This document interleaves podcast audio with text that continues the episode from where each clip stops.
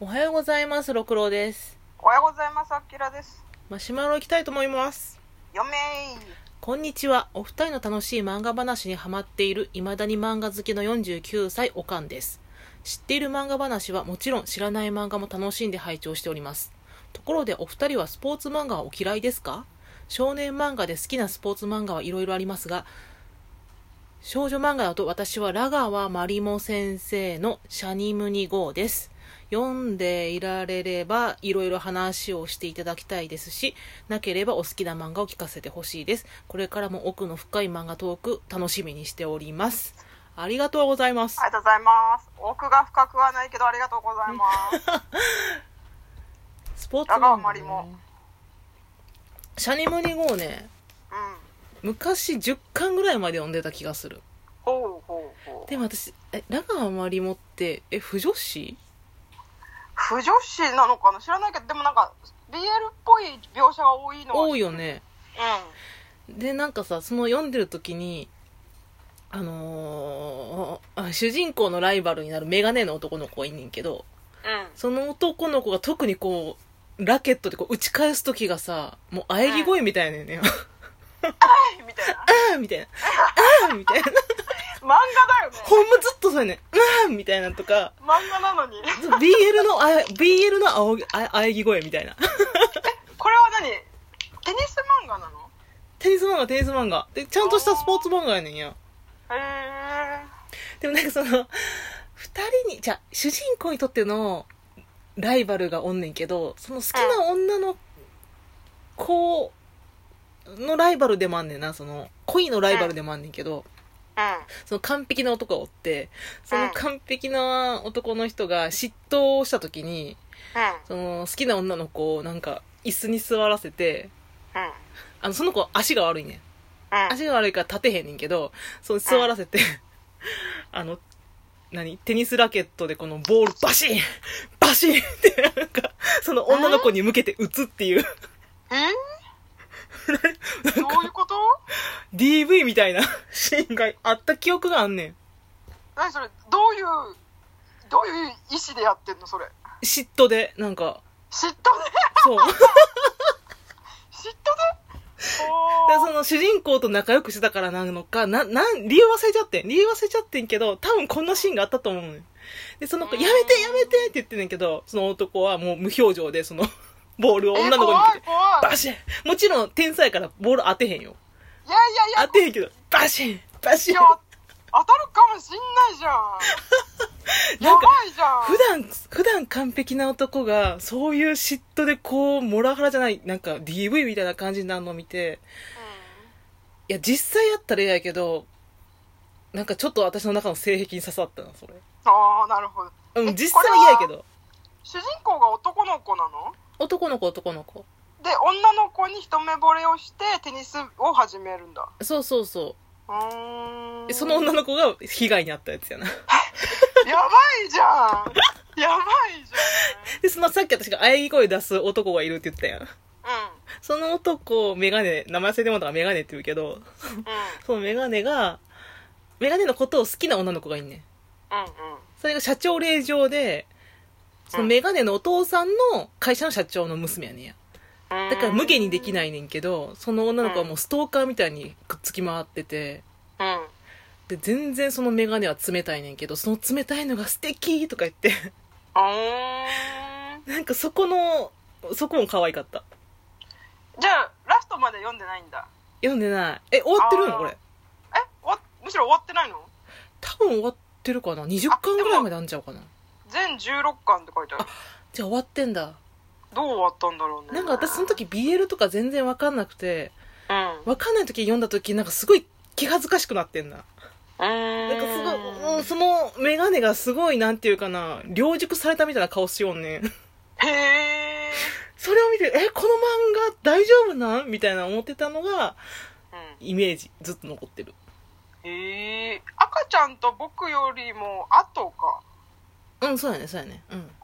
赤ちゃんと僕ニューヨークニューヨークシャニムニなんだへえうんうんうん。ニューヨークニューヨークは最高。名作。うんうん。なんかよく聞くね、うんこれもちょっと BL 味があるという超泣いた、これ。うーん BL っていうかもうゲイやね、それは。あ、そうなんだ。うん、完全なゲイ。え、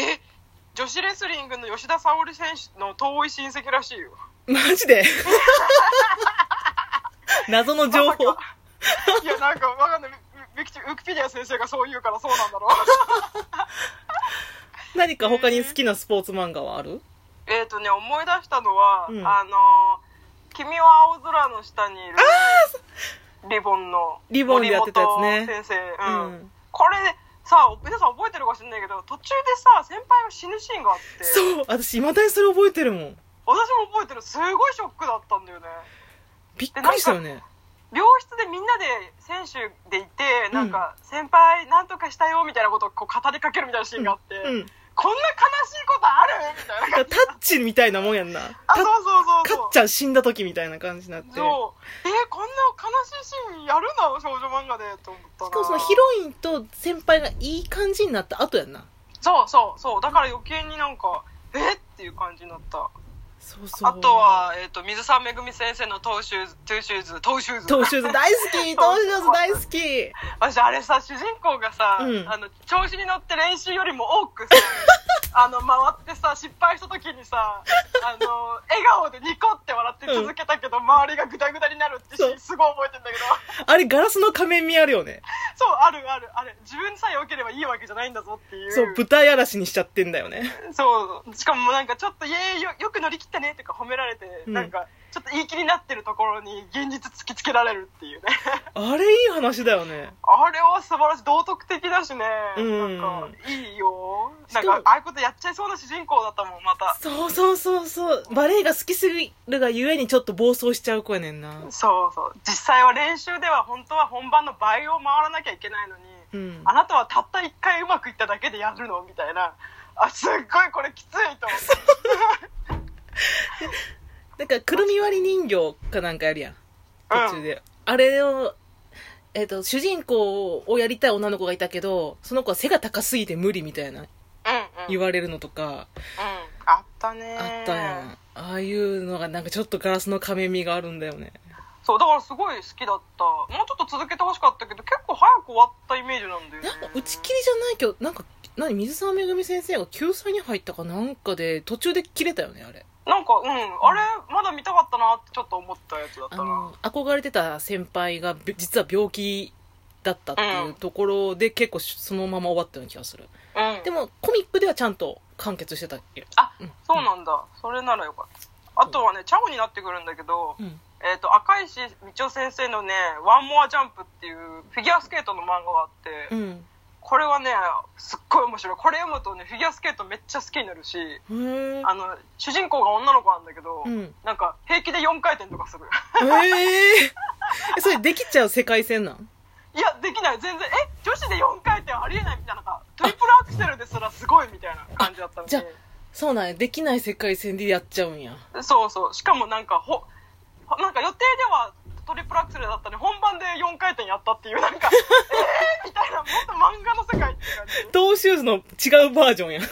そうそうでもそれはねなんか周りのキャラクターも含めてすごい面白いへーあとお同じチャオでね大林美幸先生のねうんえっとね、飛び込めラブとアタックオンっていうやつがあって、うんあのー今絵が全然違うんだけどこのデビュー当時の大林先生の絵がすごい私好きでうん「飛び込めラブ」はあの高飛び込みの漫画でまたうんマイナーな漫画をよく少女漫画でやったなっていうのがまず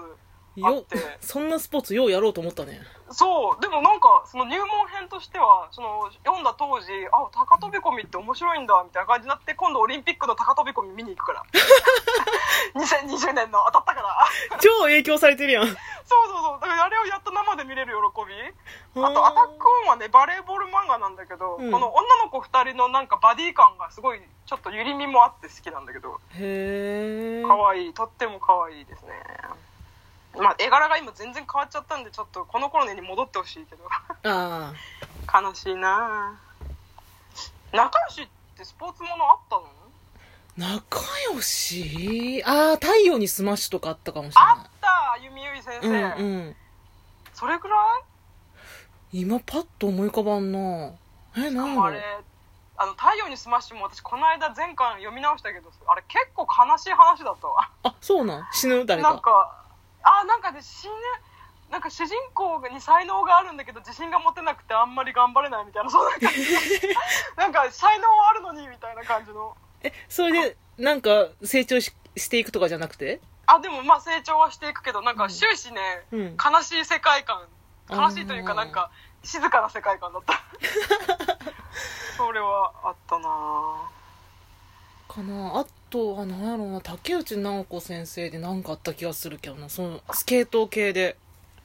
フィギュアスケート、うんあやってたんだやってたような気がするチェリーチェリーなんとかってやつだったかなうーんフィギュアスケートってやっぱなんかちょっとあの時人気あったのかなあだって当時第一次フィギュアブームぐらいじゃないちょ私も確かに伊藤みどり選手大好きだっ たわ何回も見たわあのトリプルアクセルなんだっけあのアラン・ドロンみたいな人おるやんあらんえアラン・ドロンみたいな格好したあ人名前が思い出せなうんい誰だっけあのなんか表情のイケメンみたいな人 えプルシェンコじゃなくてのもっと前もっと前、うんああわかるわかるけど名前が出てこない、あのなんだっけ回転する人氷でそうそうなんだっけああ悔しい出てこないあったすごい流行ってたうんそのかそのイメージかなそのあたりのしフィギュアスケートって確かにいやーフィギュアも今すごいねなんかまさか日本人がね金メダル取る時代になると思わなかったからさいやもう羽生くんは漫画のヒロインヒロインじゃない ヒーロー羽生くんさ、うんあれあの人本当に少女漫画のさ登場人物だよねそうやんな漫画ならへんのかスタイルとないいあのしかもなんか生命とか踊ってる時さ完全に陰陽師だもんね あれ表情のガラスの仮面やってほしいなやってほしいなーやってほしい高橋大き輔と並んでやってほしいなやってほしいああそろそろ終うわる、んではさようならさよなら